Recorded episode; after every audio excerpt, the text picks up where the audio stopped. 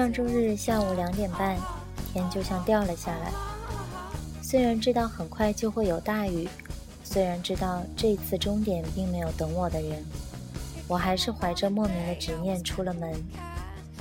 上车以后，雨已经像头纱盖住了车窗玻璃，霹雳像一声声呐喊，闪电就像狠狠摔出去的玻璃碗。下车以后，我去常去的那家咖啡店。也算是这座小城里自己留的根据地。我徒劳地打着伞，心里说不上后悔，但当时也没有意识到这样一意孤行的意义。选一个窗口的位子，用舒服的姿势蜷缩好，我开始录电台。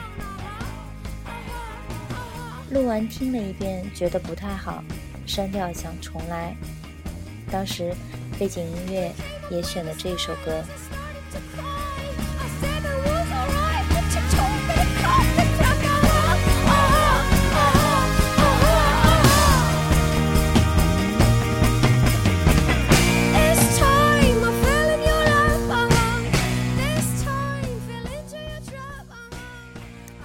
组合，个人对他有一种痴迷，可能是因为女主唱非常特别的声线。当时我也听得很入神，禁不住抬起头看了看窗外。就在这时候，咖啡馆的门开了，进来一个男人。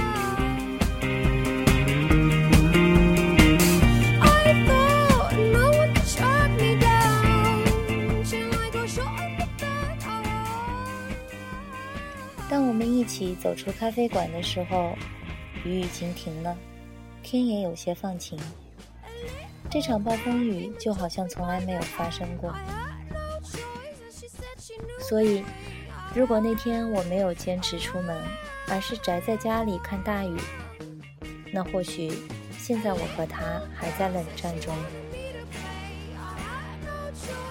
我做了一次无知的冒险，但尝到了一丝意外的甜头。这是为什么我到今天才更新电台的原因。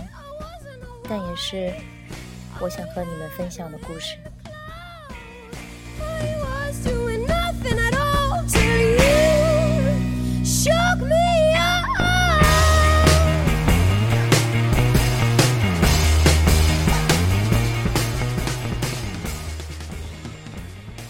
当然，你完全可以说这只是一次巧合，也有一种可能。就是那天，我只是一个人孤孤单单在咖啡馆坐到天黑，再在大雨中独自回家。这就像平行世界理论，在同一个时间，同一个人，却在不同的世界里，有着不同的经历，得到了不同的结果。最好理解的例子，就像吉走罗拉，同一个开头。但有三个不同的结尾，就连罗拉在奔跑时候撞上的那些人，命运也都各不相同。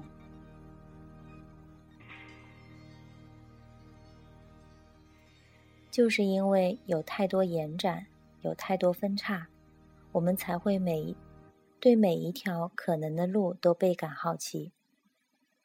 但事实是，最终我们只能选择一条路走。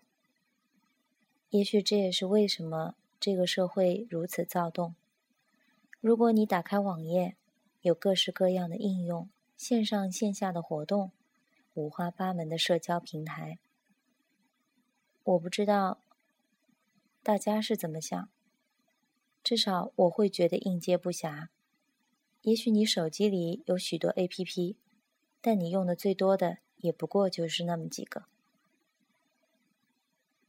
这就涉及到今天我想谈论的话题：你的舒适区、你的安全区和你的危险区。我们常常心里怀着野心，我们想去的地方有许多，但也许我们只是盘踞在一个角落里，不愿意踏出真实的那一步。如何拿捏这个尺度？今天。选了一篇《舒国志》的文章，寻找衬衣的小社会。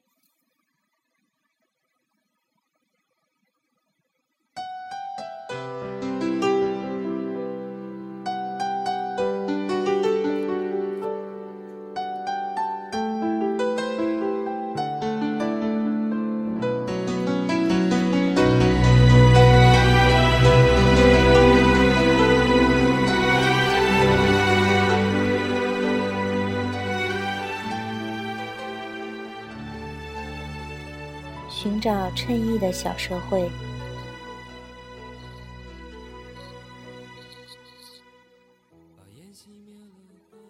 四十多年前，我家巷子底有个面摊，主人当是低阶退伍军人，摊子旁边悬挂一面小黑板，他无事会以粉笔写些警句。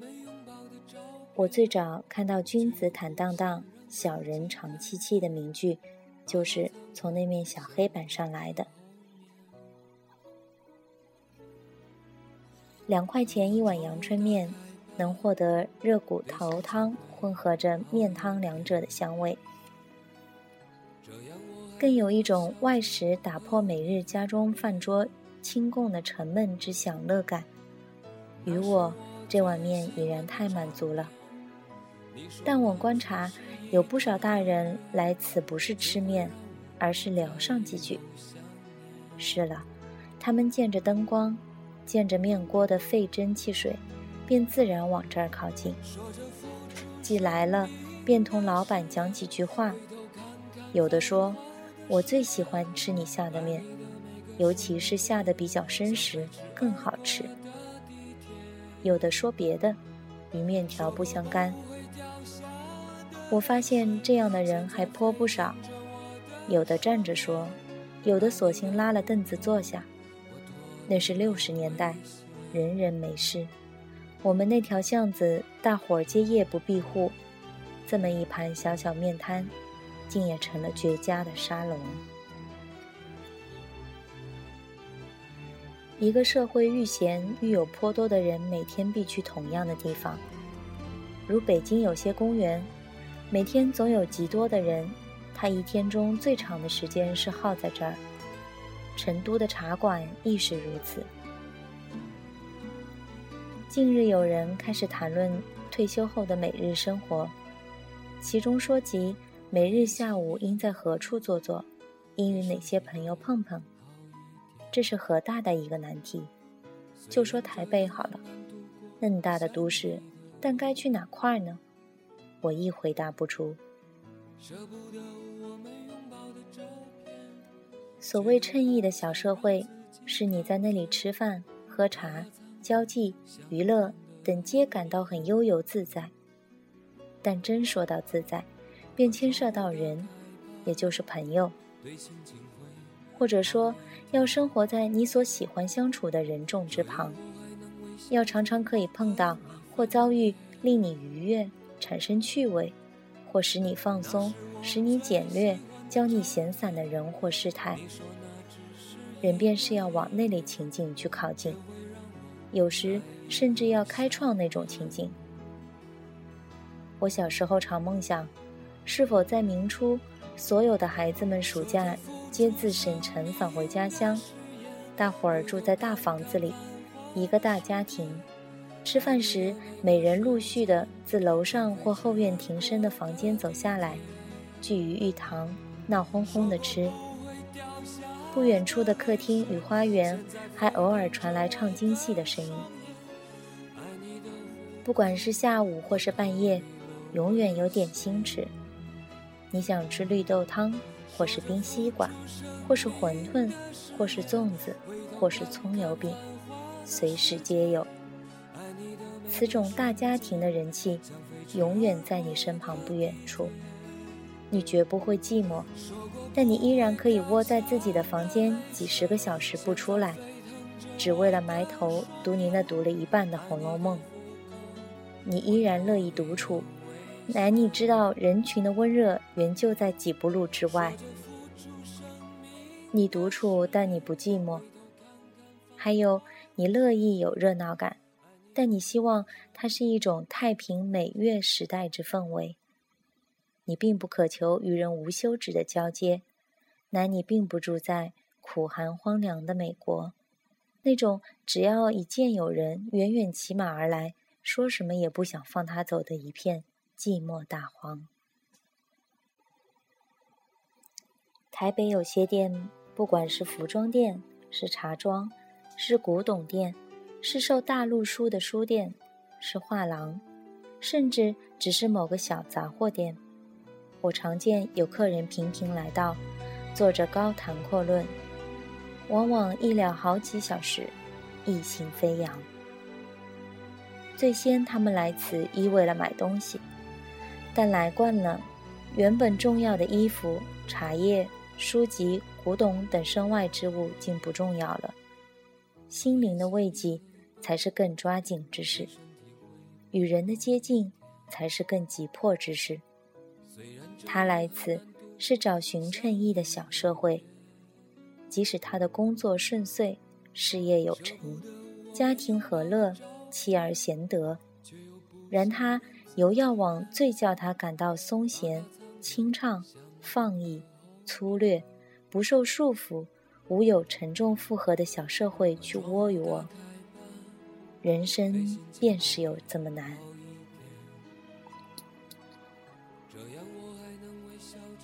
人从自己的空间出来，到头张望着别人。小字一个面摊或一棵大树下三张板凳，大到一整个城市的各处广场，皆如随时有游园会，都可以抚慰人的寂寞。但何样尺寸最称己意，也唯有个人自己揣摩了。爱你的每个瞬间，像飞驰而过的地铁。说过不会掉下的泪水，现在沸腾着我的双眼。爱你的虎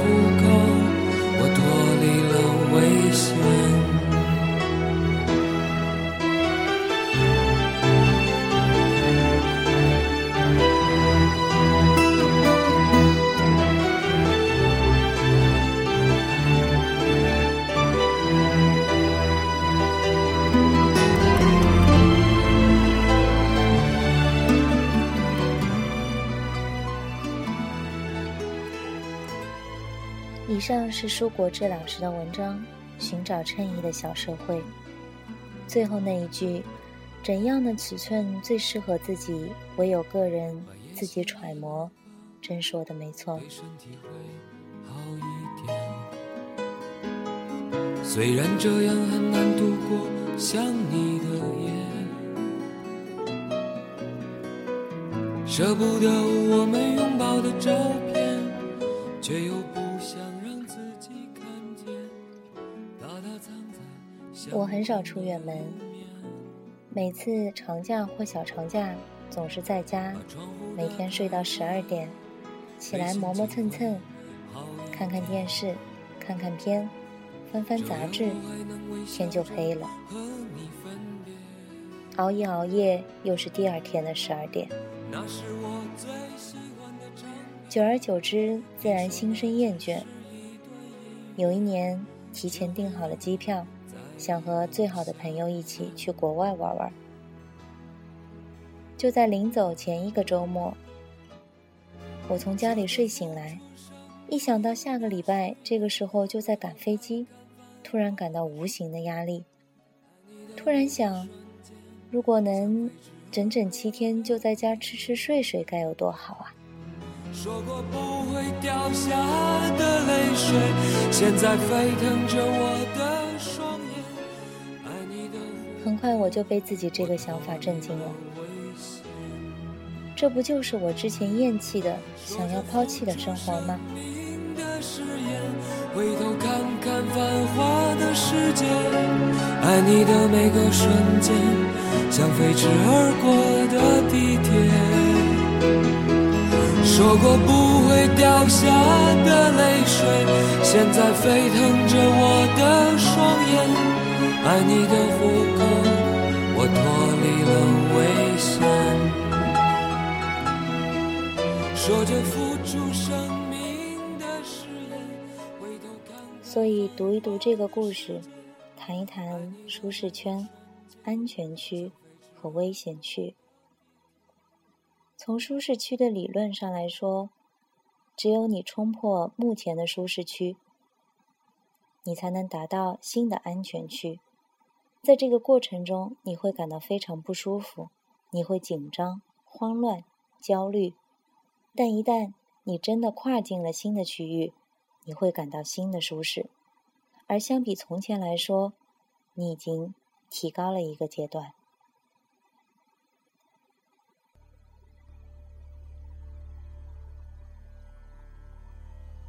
当然，这是很理论的说法。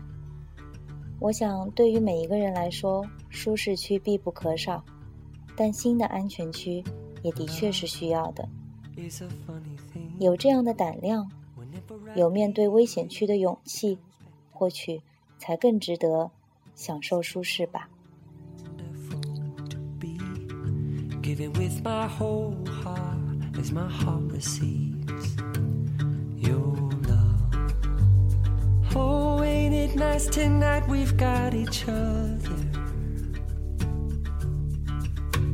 and i am right beside you more than just a partner or a lover 这些天在各大视频网站上都有某一款 a p p 的广告其实它的广告词还是挺有意思的别和陌生人说话别做新鲜事胆小一点别好奇有些事想想就好，没必要改变。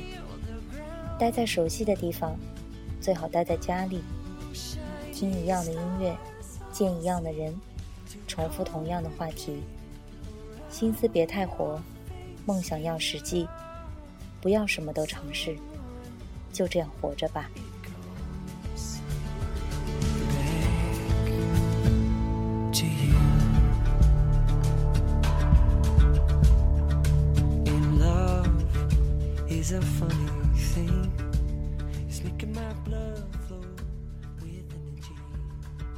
希望在舒适区的每一天，你都能平静下自己的野心，好好享受这一番惬意。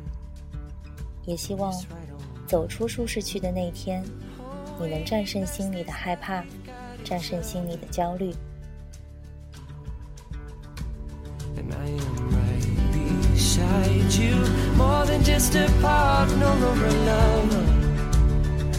Your friend when you love someone your heart beat beat so loud when you love someone your feet can't feel the ground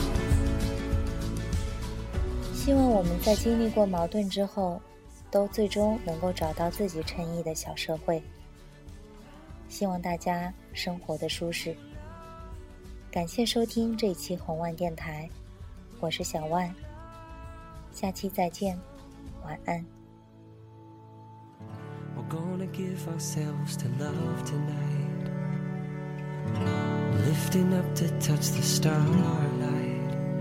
We will savor every second we suspend together, you.